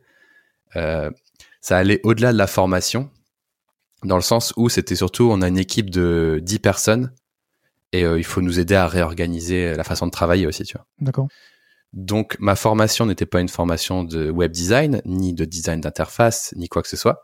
C'était une formation qui s'appelait industrialiser l'UI design en gros. C'est-à-dire comment on travaille bien. Parce que t'as beau avoir Sketch, Figma, XD dans les mains, tu peux l'utiliser n'importe comment. Et du coup, ma formation, qui est devenue notre formation, parce que du coup, je l'ai faite une fois ou deux, et après, bah moi, j'ai formé d'autres personnes à la faire, et aujourd'hui, on a, on a un, panel de formateurs chez Atecna euh, qui ont tous leur spécialité, c'est trop cool, tu vois. Mais du coup, le début de cette formation, c'était justement de se dire, bah, comment on utilise bien les outils et comment ça accélère le travail au quotidien en équipe. Donc, évidemment, qu'est-ce qu'un style, un symbole, l'outil, qu'est-ce qui se passe, machin, comment on livre à des développeurs les outils de end-off, les librairies, les design systems, tout ça, c'était des sujets hyper importants. Et ça allait des fois jusque des ateliers de nomenclature pour aider les gens à, voilà, même leur dossier, leur drive, leur cloud. Tu te rends compte qu'il y a des choses qui sont vraiment faites dans un état, euh, euh, entre guillemets, euh, lamentable et que moi, j'avais beaucoup de, d'intérêt. Enfin, j'aimais beaucoup aussi travailler sur l'organisation et la fluidité entre les, entre les équipes, entre les designers. Et du coup, cette formation, elle était vraiment orientée sur ça. Et du coup, on l'a vendue à pas mal de d'équipes, tu vois, d'équipes mmh. déjà en place qui devaient migrer d'outils ou se restructurer pour travailler plus proprement avec moins de perte de temps, etc. C'est marrant que tu parles de, tout ce qui est euh, travail entre les équipes. Tout à l'heure, on a parlé un peu de management. Et c'est vrai que toi, quand tu dis euh, travailler entre les équipes, les faire, tu, penses à quoi? Bah, Déjà, il y a deux grands axes de la formation. C'est, enfin, peut-être trois. C'est travailler entre designers. C'était un des chapitres. Comment on travaille entre designers? Est-ce qu'on recrée tous la couleur ou est-ce qu'on se partage la couleur? Est-ce qu'on recrée tous le composant ou est-ce qu'on se le partage? Belle introduction au design system. Voilà, tranquillement, hop. Et là, petit clin d'œil, je mettais, euh, je mettais les fautes, enfin, je mettais les des screenshots de l'article de Audrey Hack, le fameux article sur le design system que j'ai utilisé plein de fois en formation. D'ailleurs, on avait parlé avec Audrey. Euh, elle m'avait même aidé pour euh, pour ma vidéo sur l'atomic design. Mais bref, j'utilisais ça la créativité, le design system, tout ça, le petit schéma magnifique. C'était vraiment du pain béni. Donc, essayer de sensibiliser à tout ça et du coup, travailler entre designers, comment on fait, c'est quoi les limites, comment on gère des situations et tout. Travailler avec des UX ou avec des utilisateurs. Donc là, ça partait un proto, comment on fait un proto, comment on nomme ses hardboards, comment on fait un test utilisateur, qu'est-ce qu'on livre, comment on itère. Faut, faut garder tous les protos avec toutes les dates. Enfin, tu vois, organisation. Bon, à l'époque, c'était une vision. Ça me fait un peu mal au cœur, mais on était des galériens à l'époque, mais c'était une vision, donc il y avait plein de petites astuces et tout. Figma n'était pas encore là. Exactement. c'était un peu, un peu dur. Et la troisième facette, travailler avec les développeurs. Comment tu livres ton design? Comment tu fais tes planches de découpe? Comment tu livres un beau SVG? Comment tu donnes accès à l'inspecteur? Et du coup, on faisait des petites sensibilisations avec les développeurs. Ah, vous nous changez notre outil, mais nous, on avait Photoshop, on double-cliquait dedans, on veut pas changer. Ah, attendez, venez, regardez. Je comprends que vous aimez bien Photoshop et tout, vous double-cliquiez pour récupérer. Mais regardez, inspecte. Là, ah, il y a même le petit CSS. Oh, ah, ok, pourquoi pas. Ok, on veut bien finalement. C'est un peu ça mon travail, tu vois. C'est-à-dire que j'étais formateur, mais aussi après, euh, souvent, alors je dis moi, excuse-moi, mais on va dire on parce que j'ai fait la première fois, mais après on était plusieurs, tu vois. Souvent, on était, euh, du coup, on faisait la session de formation une semaine, j'en sais rien. Et après, on venait euh, toutes les deux semaines une demi-journée dans l'open space des, clients. On était assis à une table et les gens ils venaient. Euh, ouais, tu peux du coup nous aider là? On est en train de setup un composant, on sait pas comment on doit le nommer et tout. Alors, est-ce que c'est un composant euh, global ou qu'est-ce qui est dédié juste au produit? Ok, tu vas mettre product slash. Enfin, tu vois. Ok, merci. Et toutes les deux semaines, on venait comme ça suivre la la bonne la bonne propagation de notre formation finalement. Et ça, c'était très cool. C'est intéressant que tu parles de, du fait de les former, ensuite le fait de les suivre. Ouais, bien. Euh, tu parlais d'Audrey tout à l'heure et euh, que j'ai reçu dans, dans, ce podcast et donc où, elle, elle, était aussi en agence et elle aidait les entreprises à mettre en place des design systems. Et il y avait vraiment toute cette notion de, de suivi. Et on, on en revient par rapport à ce qu'on disait tout à l'heure, de suivre son travail, de voir comment il évolue, etc. pour, pour l'améliorer. Ouais. Et nous, on essayait, on essayait euh, de le vendre. Alors le vendre, c'est peut-être pas un mot très très sexy dans cette situation, mais on a essayé de, de leur dire écoutez, euh, si vous faites la formation de semaine, euh, achetez les quatre demi-journées de suivi. Euh, enfin, c'est sûr que ça va vous servir quoi. Et souvent, ils disaient, enfin, les clients étaient hyper intéressés parce que, enfin, leur crainte, c'est que leur dit, leur équipe de 10 designers fasse n'importe quoi après quoi. Donc non, au contraire, il y avait une vraie problématique. Alors, je pense plus qu'elle est trop d'actualité aujourd'hui c'était vraiment un truc de 2000, 2017-2018. Et beaucoup d'entreprises qui étaient en cette migration. Je pense que maintenant, pas mal d'entreprises ont, ont fait le pas quand tu regardes des trucs. Ouais, on est déjà sur Figma. Ah, ok, tu vois. Mais à l'époque, il y avait vraiment cette crainte de, ok, on est des, des agences à avec un bagage de, de, de 10 années euh, de, de process, de faut mettre sur le serveur euh, le PSD dans avec la date et tout, et on dit ok, il y a des nouveaux outils, il faut que quelqu'un nous accompagne dessus. Donc ça, c'était très très cool comme expérience. Et pareil, j'ai appris sur le tas finalement. J'ai créé la formation, je l'ai faite, je l'ai améliorée, je l'ai refaite, je l'ai améliorée, et, voilà. Donc ouais, euh, ça correspond très bien à ma personnalité. Encore une fois, la formation, c'est une des facettes qui qui représente bien aussi euh, ce que j'aime faire et ce que je fais aujourd'hui, je pense. Merci pour la transition. Euh, puisque du coup, j'ai le script sous les yeux de toute façon. Fallait pas le dire. euh, aujourd'hui, du coup, tu l'as dit, tu passes vachement de temps sur Twitch. De plus en plus, j'ai l'impression, où tu, tu, parles de tout. Tu, tu vas la semaine dernière, tu as fait. Euh, alors, au moment où on enregistre, c'était la semaine dernière où tu as fait. As suivi la, la, la, config, donc la, la, ah oui. la présentation des nouveaux outils de Figma, où bah, des fois tu fais, t'es devenu freelance, on en reparlera aussi après, mais du coup, tu fais ouais.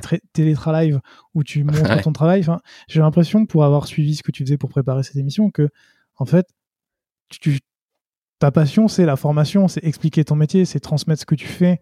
Tu le dis toi-même, pas forcément, tu le fais pas forcément bien ou t'es pas le meilleur dans ce que tu fais, mais ton objectif, c'est de partager le plus possible, de discuter avec les gens c'est même pas une question en fait, c'est un, constat ce que je suis en train de dire. Et... Ouais, mais j'ai, enfin, je, t'as très bien résumé et, je, veux bien rebondir dessus parce qu'il y a un truc que j'ai pas dit euh, euh, au début. Euh, quand j'ai continué la chaîne YouTube, quand elle était plus, on va dire, sponsor par mon agence, j'étais pas en mode je veux grinder des vues ou je veux grinder de la YouTube monnaie parce que honnêtement, ça m'en rapporte pas énormément en tout cas mais c'était plus en mode j'ai envie de, rassembler la communauté quoi.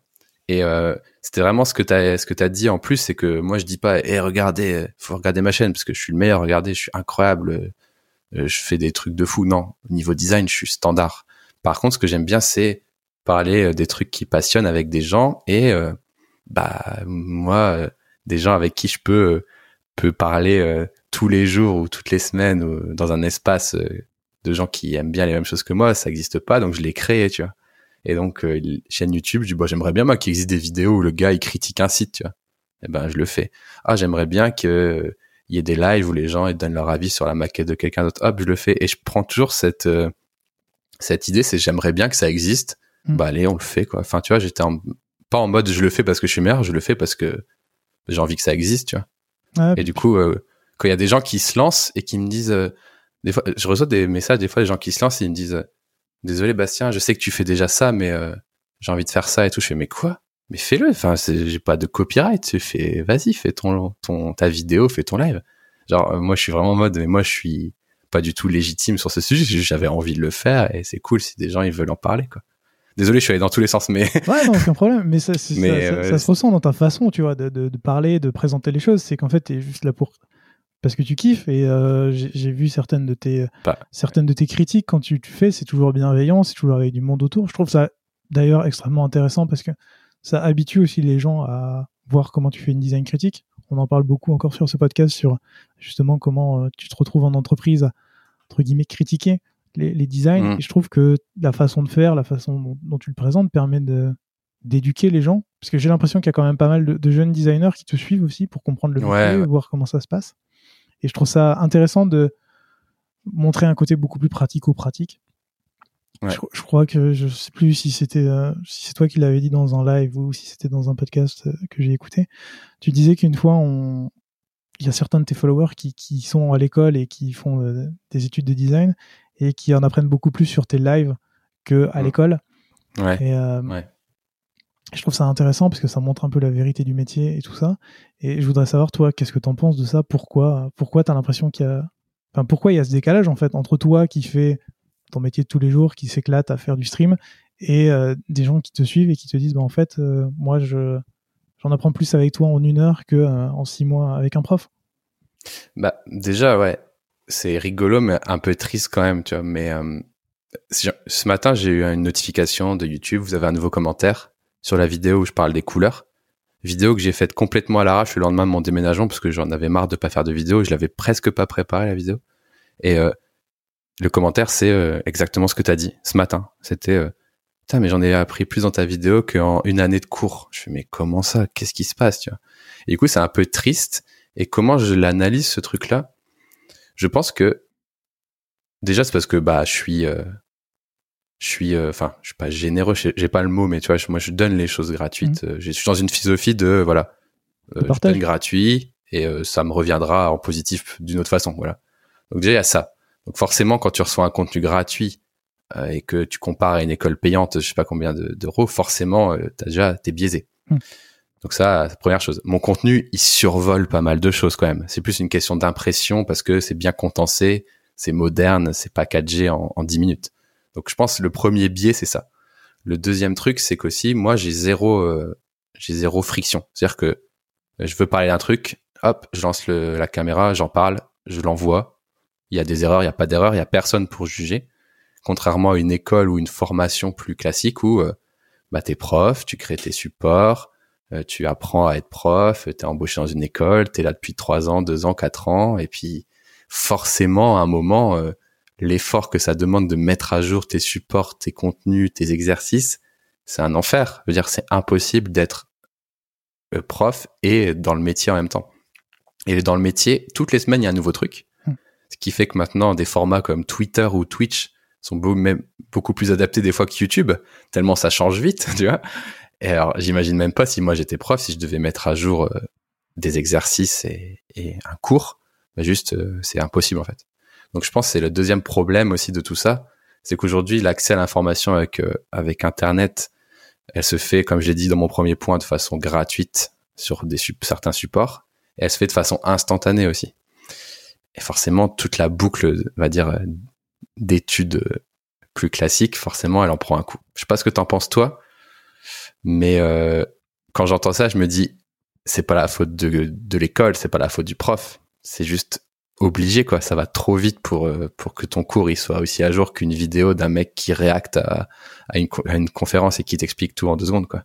Ouais, je, suis d'accord avec toi et puis je pense que ça, ça dépend des écoles, parce que je pense qu'il y en a qui sont beaucoup plus ancrés dans, dans le métier et qui, qui, en ont fait leur spécialité, mais tu en as encore beaucoup qui sont un peu à la, à la traîne ou encore dans l'ancien modèle. mais d'ailleurs, si, si, je peux rajouter un truc pour euh, pas que mon propos soit incomplet, tu le dis, ça dépend des écoles. Évidemment, tous ceux dont l'école est très bien, ils ont pas mis de commentaires, évidemment. Et aussi, euh, comment dire, il y a des écoles qui sont basées sur l'alternance. Mm. Et moi, quand des étudiants me disent, tu me conseilles quelle école? Je leur réponds tout le temps, j'en sais rien parce que je suis pas allé à l'école depuis 10 ans et toutes les formations ont changé. Par contre, mon seul conseil, c'est choisir une formation avec de l'alternance parce que le syndrome de avoir l'information en direct euh, quand tu réactes à une vidéo, ça ira plus vite que d'attendre que le cours sorte. C'est exactement la même chose que tu as été à la machine à café avec un mec qui bosse depuis 10 ans et qui te dit ah bah ça c'est pomme alt G, euh, ouais je le sais, bah, bah, je fais ça tous les jours. Ça ira toujours plus vite que d'attendre ton cours. Et du coup, c'est le même syndrome, c'est-à-dire que l'alternance, tout le monde dit j'ai appris plus dans mon alternance qu'à l'école. Bah, c'est le même syndrome de j'ai appris plus dans ta vidéo qu'à l'école en fait. Ah, Donc c'est sur le terrain en fait. C'est des gens du terrain qui te parlent au final, tu vois. Puis c'est vachement un métier de pratique aussi, dans le sens où euh, tu, tu, peux tu peux faire euh, tu peux faire des designs dans ta chambre ou en école, mais en fait si tu le confrontes pas au monde réel, ok, mm. tu vas peut-être en école avoir une note, mais ce qu'on disait encore tout à l'heure, tu designs pour des utilisateurs, et en fait tant que tu te confrontes pas à cette réalité là, ben tu peux pas. Mais c'est exactement ça en, en, discutant avec toi, je me dis, mais en fait, c'est la même remarque que quand tu finis ton année, tu dis, ah bah dans mon alternance, quand j'étais à côté du gars, j'ai appris plus qu'avec le prof, quoi. Bah, c'est le même syndrome en fait. C'est-à-dire que tu parles avec un pro qui a qui bosse vraiment tous les jours versus un enseignant qui bah beaucoup d'étapes avant de t'amener les infos et peut-être aussi des infos qui peuvent périmer parfois. Donc c'est assez difficile d'être prof dans cette condition-là. Donc privilégier les alternances, euh, les amis, c'est toujours bien. Yes. J'ai un dernier sujet euh, que j'aimerais bien aborder avec toi qui est euh, ce qu'on pourrait dire un peu comme de l'alternance parce que tu te gères tout seul maintenant, tu es devenu freelance il y a très peu de temps. Tu as, décidé de as décidé de passer au 4-5e. Et euh, donc, je te le disais tout à l'heure, tu, fais des lives de, de, ta façon de travailler que je recommande aussi parce que ça te permet. Moi, je, moi, je sais que des fois, je, je, je suis tes, tes lives et comme ça, je vois comment tu travailles. Ça me permet aussi de confronter comment moi je travaille donc, euh, tu vois, j'ai ta maquette d'un côté, ma maquette de l'autre, et je suis en train de me dire, ah ouais, lui, moi je fais comme ça. Ok, on est sur des sujets différents, mais tu vois, c'est intéressant à suivre. Et euh, je, me, je me demandais, du coup, pour ce travail-là, toi, pourquoi tu as décidé de devenir freelance? Et euh, qu'est-ce que ça change dans, dans ton quotidien? Parce que tu le disais tout à l'heure, être en agence, ça te permet de travailler sur des nouveaux projets, ça te permet de changer quand t'en as marre, tu, tu vois un petit peu tout. Moi, j'ai toujours pris l'habitude de me dire freelance, c'est, un petit peu l'agence euh, quand tu es tout seul. Est-ce que ça, est-ce que c'est vraiment ça? Est-ce que j'ai des clichés Je pense. Euh, et toi, qu'est-ce que ça t'apporte au quotidien? Ok. En fait, euh, je vais répondre plus déjà en, refaisant un peu l'historique des étapes qui sont passées euh, dans ma tête et dans ma dans mes décisions de carrière à, à ce moment-là. C'est que euh, déjà moi à à Tecna, j'étais chez mon client quatre jours par semaine et le cinquième jour, je donnais formation et je m'occupais de management et je m'occupais de, de, de projets annexes. Et avec euh, encore une fois le confinement, il s'est avéré que les TJM, donc c'est le prix que les clients payent les profils, euh, est baissé. Ce qui fait que sur ce système de Bastien, il voudrait être euh, quatre jours chez le client et un jour sur de la formation, parce que à la base c'était sur quoi j'étais bon dans mon agence, tu vois. Bah ça marchait plus trop mmh. niveau financier. Donc avec avec ma manager, c'était un peu en mode bon bah qu'est-ce qu'on fait quoi, ça va plus, il faut qu'on trouve une solution pour ton pour toi quoi. J'étais là, bah j'y suis pour rien, qu'est-ce qu'on peut faire? Ça, c'était dans un coin de ma tête et c'était pas hyper agréable, on va dire. Parce que du coup, je faisais des formations euh, en visio, mais euh, tout en sachant que ce serait pas rentable. Enfin, tu vois, c'était un peu cette, cette ambiance-là. Et ce qui s'est passé, c'est que euh, du coup, Micode m'a invité sur son, sur son émission à Underscore. Je mettrai le lien dans la description pour les gens qui veulent, qui veulent écouter ou voir ton passage. Ouais, Ouais, Underscore, c'est en podcast euh, version totale et il y a des petits best-of sur la chaîne euh, Underscore de Micode. Et du coup, c'est très cliché. Du coup, j'y suis allé en voiture. Ceux qui veulent l'histoire aussi, j'ai fait une vidéo qui story time un peu ça, mais c'est très cliché. Il m'a appelé le midi même pour le soir et je suis parti direct en voiture. Très, très cinématographique. et, dans la voiture, j'ai eu le temps de penser. Et je me suis dit, bon, là, quand même, euh, euh, je j'ai pas de temps pour faire ce que je kiffe en ce moment, c'est les lives et les vidéos. Euh, je gagne assez d'argent. Voilà, je vais pas non plus mentir, je gagne assez d'argent. En plus, cette année, j'ai rien dépensé quoi. Avec le confinement, c'est un truc de fou.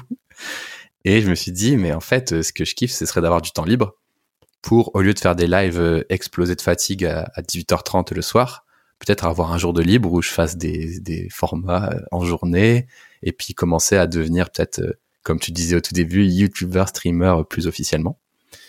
Et j'ai cogité de ça euh, sur la route. Après, j'ai fait euh, l'émission Underscore où il y a eu pas mal de questions autour de ça aussi. Du coup, là, j'étais en mode, ouais, je suis en train de me, de me mind blown tout seul. L'alignement des planètes. ouais, en plus, bah, quand j'ai fait deux heures de voiture tout seul, tu sais, t'as le temps de, tu regardes la route, tu fais, et là, t'es dans tes pensées, tu vois, ce genre de moment, tu vois. Et en revenant, je dis, ok, bah, en fait, je veux être au 4 5 Pas pour être freelance à la base. C'était pas mon idée de dire je veux être freelance, tu vois. Mais pour euh, avoir du temps j'appelle mon agence, mais limite le lendemain, tu vois, c'était vraiment en mode, ils me disent, ouais, ok, en vrai, ça peut être une solution, nous, ça nous va, en plus, toi, on voit que t'es passionné par ce que tu fais à côté, on veut te donner la chance de pouvoir le faire et tout machin. Donc évidemment, il n'y a pas de secret hein, pour ceux qui demandent euh, si vous êtes freelance, si vous êtes libéré un jour, évidemment vous devez pas voler les, les clients de votre agence, ça il n'y a pas de secret, donc c'est pas le but. Et du coup, je me suis mis en freelance aussi pour dans ma tête euh, officialiser le truc, tu vois, mm-hmm. parce que je me suis dit ok, euh, j'ai des abonnés, j'ai des followers, j'ai voilà une reconnaissance dans le métier. Je me suis mis freelance pour un peu apprendre à m'autogérer et un peu apprendre à officiellement être euh, Basti UI, tu vois, une entité à part. Et tout ça vient aussi du fait que tous mes amis me disaient depuis des années deviens freelance, Bastien, euh, t'as les compétences pour, euh, t'auras une meilleure journée, tu auras un meilleur salaire, euh, tu auras des meilleurs projets, euh, tu verras, tu auras tellement de projets, tu pourras choisir et tout.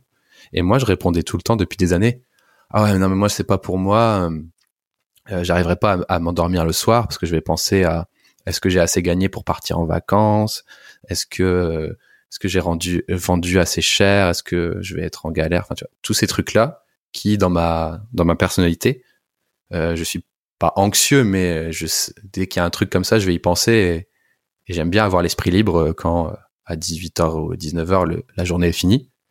Comme je suis en agent, je sais que c'est cool, tu vois. Je reviens le lendemain euh, sur le projet. En étant freelance, il y a une genre de course effrénée à, l'infini, tu vois. et, même et même si du coup je suis freelance pour juste mon vendredi de libre, je le ressens déjà, tu vois. Donc euh, j'ai j'ai bien fait d'y aller doucement. Donc euh, voilà un peu mon mon passif avec pourquoi je voulais pas être freelance tout de suite. Et là, je suis freelance, bah du coup pour euh, entre guillemets euh, officiellement commencer à déclarer ce que je gagne quand je fais des trucs sur YouTube ou officiellement déclarer quand j'ai des dons sur Twitch. Alors je vous rassure, j'ai pas des sommes euh, increvables. Je suis sûr même que ce serait même pas serait même pas déclaré par certaines personnes, mais je veux m'entraîner justement à, voir ce que c'est d'être freelance. Donc aujourd'hui, je suis pas freelance pour prendre des projets autres que mon agence, mais je suis plus freelance pour avoir un statut et euh, faire le pas euh, dans ma tête d'être Bastille. Faut surtout pas que je prenne des projets autres parce que mon but de passer au 4 5 c'est d'avoir du temps libre pour créer du contenu. Et si Pourtant... je remplis si je remplis mon quatrième jour avec du boulot, euh, mon cinquième jour, pardon, avec du boulot, ça ne va pas marcher. Pourtant, c'est ce que tu fais aujourd'hui, puisque tu es sur un projet euh, où tu bosses à côté. Exactement. Alors, voilà ce qui se passe, c'est que la course effrénée arrive. C'est que nécessairement, euh, bah, le fait d'être un peu connu, j'ai eu deux, trois personnes qui m'ont proposé des projets. Et le projet était cool, et la personne étant elle-même un créateur de contenu sur Internet, c'est Superflame, qui fait aussi qui est connu pour pas mal d'imitations euh, sur YouTube, mais qui euh, crée des fictions audio, voilà, qui m'a contacté. Je me suis dit bon, bah je vais tenter. C'est le moment ou jamais. Ce qui fait que là, je me suis déjà mis en, en overload direct à avoir euh, du coup trop de travail. Et c'est là où je me suis dit, ok, si j'accepte ce genre de choses, je vais dire aux gens qui veulent bosser avec moi, ok, mais je peux streamer mon travail. Ce qui fait que du coup, je crée du contenu et je travaille en même temps. Alors évidemment, euh, quand je fais ça, je te le dis vite fait, hein, mais c'est pas ça qui est le plus intéressant, mais je fais une ristourne, je dis voilà le devis, il vaut X, je t'enlève 20% si tu peux le streamer. Alors ça fonctionne pas avec tout le monde, puisque évidemment il y a des projets confidentiels, mais si ça marche pas, je lui dis bah écoute, moi j'ai pas de temps dans ma semaine, donc tant pis. Après, ce qui s'avère être vrai, c'est que moi j'argumente euh, dans le sens où je dis bah déjà, si je stream, ça peut te faire de la pub. Si toi, t'as pas de souci euh, de, de, montrer ton truc. Et en plus, tu peux avoir du feedback de 300 personnes de, de 9h à 18h sur le truc. Parce que moi, je suis, comme on l'a dit tout à l'heure, je suis pas le meilleur, mais je sais écouter aussi. Et coup, il y a un gars qui me dit, bah, ton texte à droite, c'est pas compréhensible. Je fais, ah ouais? Bah ouais. Mais si j'étais tout seul, je l'aurais peut-être pas vu, tu vois. Et euh, du coup, euh, quand je le vends, je le vends comme ça je le vends assez bien, je pense. Voilà. Et du coup, c'est mon idée. C'est si jamais je dois faire du freelancing en tant que tel, tu vois, c'est-à-dire euh, vendre un projet, je prendrai que des mini-projets, hein, je te rassure. Ce sera sous ce format-là, tu vois. Parce que je peux pas me dégager plus de temps et aujourd'hui, je veux pas me dégager plus de temps. Et je veux garder aussi, euh, comme on le disait, hein, pour euh, faire le parallèle avec les profs. désolé les profs, hein, je, je contre vous faire le parallèle avec les profs, je veux continuer à avoir la main dans le cambouis. Je veux pas devenir juste un, un vulgarisateur, je veux pas devenir juste un prof, je veux pas devenir juste un formateur, je veux pas devenir juste un youtubeur ou un twitcher ou un, streamer, je sais pas quoi. Je veux être, avoir les mains dans le cambouis et juste voilà, l'idée c'est de montrer ce que je fais. Et beaucoup de gens en plus avaient dit quand est-ce que tu fais des vidéos sur un vrai projet et tout machin. Je dis bah les gars, c'est impossible, les gens veulent pas. Et là, comme j'ai un peu de chance d'être un petit peu connu, bah, je peux commencer à proposer ce genre de contenu et c'est gagnant-gagnant pour tous. Donc c'est plutôt une chance inouïe et ça, je, je crois que je m'en rends pas encore trop compte, mais c'est vraiment incroyable, je pense, de pouvoir faire ça. Il y a plein de gens qui doivent envier ça, je pense. Je le confirme. Merde. non, non, je, te dis ça parce que je trouve ça, enfin, encore une fois, je trouve ça intéressant parce que tu vois, tu as beaucoup de, ne serait-ce que tu as des designers qui bossent sur des projets qui pourront jamais montrer sur leur portfolio parce que, ah oui, pour de multiples raisons, toi, tu as l'opportunité de le montrer, de le montrer en live, d'expliquer ce que tu fais, d'avoir des retours, ce qui est hyper intéressant. C'est une chance. ouais, je pense. Après, euh, après pour, euh, pour euh, remettre ça en contexte, ça fait depuis 4 ans que je fais des vidéos sans relâche et qui ont trouvé le public, un petit public récemment. Mais c'est pas en mode, allez, si j'avais cette idée avant, je l'aurais fait. Enfin, c'est vraiment tout un alignement de planètes euh, Covid-19, euh, stream, euh, connaissance, quelqu'un qui a vu mon live, qui m'invite. Enfin, tu vois, c'est ça n'a pas été fait du jour au lendemain. C'est ça fait trois ans que je suis présent sur quatre ans même sur YouTube, plus d'un an sur Twitch et j'ai eu, je me suis fait repérer par quelqu'un et après ça a un peu déclenché des choses, mais tu vois l'idée quoi. Ouais, je vois. Mais petite parenthèse par rapport à tu dis, j'avoue que ça donne des idées. dans la vidéo que j'ai faite qui raconte cette histoire qu'on vient de d'évoquer rapidement, j'ai reçu pas mal de messages, beaucoup de commentaires et de messages privés. Euh, ah, tu m'as donné envie d'être au 4-5e. Ah, tu m'as donné envie. Ça a l'air vraiment plus important de faire des projets perso. Ah, tu m'as donné envie de d'avoir du temps libre pour faire de la musique. Ah, tu m'as donné envie d'avoir du temps libre pour me remettre à ça. Ah, tu m'as donné envie de retourner pour être avec ma famille. Genre vraiment, c'était incroyable. Dans toutes mes vidéos, d'habitude, je dis, euh, eh, si vous vous êtes d'accord avec moi ou pas, vous mettez un commentaire. Enfin, tu vois le truc, un petit call to action de vidéo. Là, j'ai juste rien dit. J'ai dit ouais, donc j'ai fait ça et tout. Euh, puis voilà, maintenant je passe au 4-5e. Coupe. Jamais eu autant de commentaires, tu vois, c'est un truc de fou. Les gens, ils sont trop sentis, enfin, ça a trop parlé aux gens, je crois. Et aussi à cause du contexte, tu vois, où on est un peu tous euh, chez nous et on sait pas trop euh, où investir notre énergie et tout. Et je pense que ça a parlé à pas mal de gens aussi et, bah, ça m'a beaucoup touché du coup. Il y a pas mal de commentaires qui m'ont touché. Ouais. Trop cool. C'est bien d'avoir ouais. des feedbacks euh, sur cette vidéo. Ah ouais, ouais vraiment. Bastien, on arrive à la fin de notre discussion. Et euh, tu le sais, je, pose cette question à tous mes invités, qui est de savoir si tu avais des ressources à nous recommander pour les gens, pour les gens qui nous écoutent, que ce soit des livres, des blogs, des podcasts, autres. Ouais. Alors. Euh, pour ceux qui nous écoutent, je suis très mauvais à cette question. c'est toujours la question qui me fait un peu paniquer. Même en live, on me demande souvent euh, des ressources. Et je crois que Micode aussi m'a demandé ça. J'ai un peu paniqué. Et euh, le truc, c'est que déjà, je lis pas trop de livres. Alors, je m'en excuse mais notamment les livres sur le design, euh, je trouve ça pas ça top, encore une fois, parce que ça périme. Je sais hmm. pas comment le dire, mais même, même syndrome qu'un cours, en fait, c'est qu'un livre, ça va périmer. Après, il y a quelques bons livres qui sont très généraux, génériques, je sais pas comment on dit, euh, sur l'UX, qui sont très bons. Mais encore une fois, c'est pas ma spécialité. Et ce que j'aimerais vous recommander, euh, ça va pas être très original vu tout ce que vous avez déjà entendu auparavant, mais c'est d'aller faire un tour sur Twitch.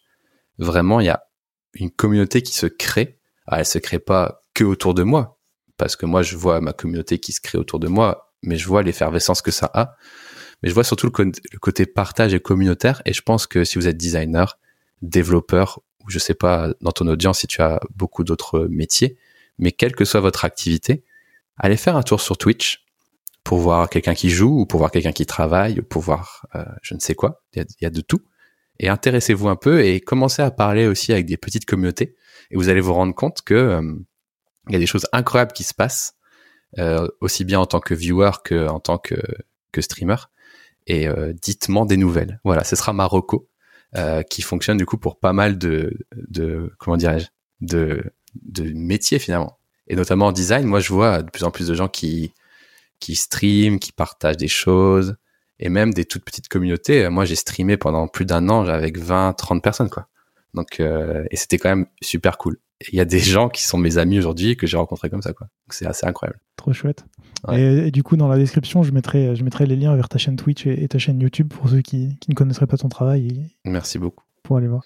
Mais voilà, Twitch en général. Je sais pas si t'es consommateur de Twitch, toi, Gauthier? Euh, Principalement de tes vidéos. Du coup, c'est un peu ça qui m'a mis à Twitch. Après, je regarde deux, trois, deux, trois choses par-ci, par-là, mais c'est vrai que un peu, un peu ce qu'on se disait, tu vois. Par exemple, moi, ce podcast, c'est sur mon temps libre, donc bah du coup, c'est pas c'est pas durant ma journée de travail, c'est après. Ouais, bien sûr. Donc après, si je toujours une question de temps. Ouais, bien sûr. Après, euh, il y a des gens, beaucoup de gens qui le, format télétra live là, il fonctionne. Euh, les gens, ils mettent vraiment en fond. Hum. Ouais, mais... avec, ils sont avec moi dans l'open. Enfin, moi, je fais toujours la blague. Rejoignez l'open space, quoi. On met une petite musique et puis on discute. Il y a des gens vraiment, ils mettent à côté, ils laissent tourner toute la journée, ils travaillent à côté, quoi. Bah, c'est ce que je euh, disais. Ouais, ouais c'est et ça c'est ça je ça c'est tout neuf hein, pour moi. J'en ai j'ai dû en faire deux trois à l'heure où on enregistre ça. Mais c'est vrai que c'est une expérience. Je pensais pas qu'elle marcherait aussi bien et euh, c'est mes formats où il y a le plus de monde, j'ai l'impression en plus. Ouais, je pense que ça fait du bien aussi. Ça te crée un peu de, de lien là où il y en avait plus euh, aujourd'hui. Et puis je pense que, enfin, en tout cas, là, je parle pour moi, mais tu, tu, tu vois quelqu'un travailler, tu vois de nouvelles méthodes, tu vois ce qui marche, ce qui marche pas, tu peux te remettre en question assez facilement, tu vois comment les gens interagissent et, ça fait bien. Mais ça fait carrément fil rouge à toute notre discussion, j'ai l'impression, parce qu'au final, tu vois, on est arrivé de je suis à Capgemini, je suis à Tecna, on partage, on fait ci, on fait ça, on fait des formations, et puis on termine tout cela euh, cette année en se disant que bah on a manqué d'interaction euh, à la fois sociale mais aussi professionnelle parce que euh, il y a pas mal de bonnes idées qui nous arrivent parce que on galère avec son collègue, on dit vas-y tu viens tu viens boire un café et putain on fait bah, putain elle est trop bien cette idée en discutant d'autres choses et ça je pense c'est ce qui manque euh, bah, depuis un an. Et c'est aussi le constat qu'on fait à Tecna, c'est que en tant que manager, on cherche des solutions pour euh, remplacer ça. Et évidemment, comme je disais tout à l'heure, les visios, ça ne fonctionne pas. Parce que les gens n'ont ras le cul de se connecter euh, à des apéros visio, à des trucs visio, machin. Et juste mal à la tête, quoi.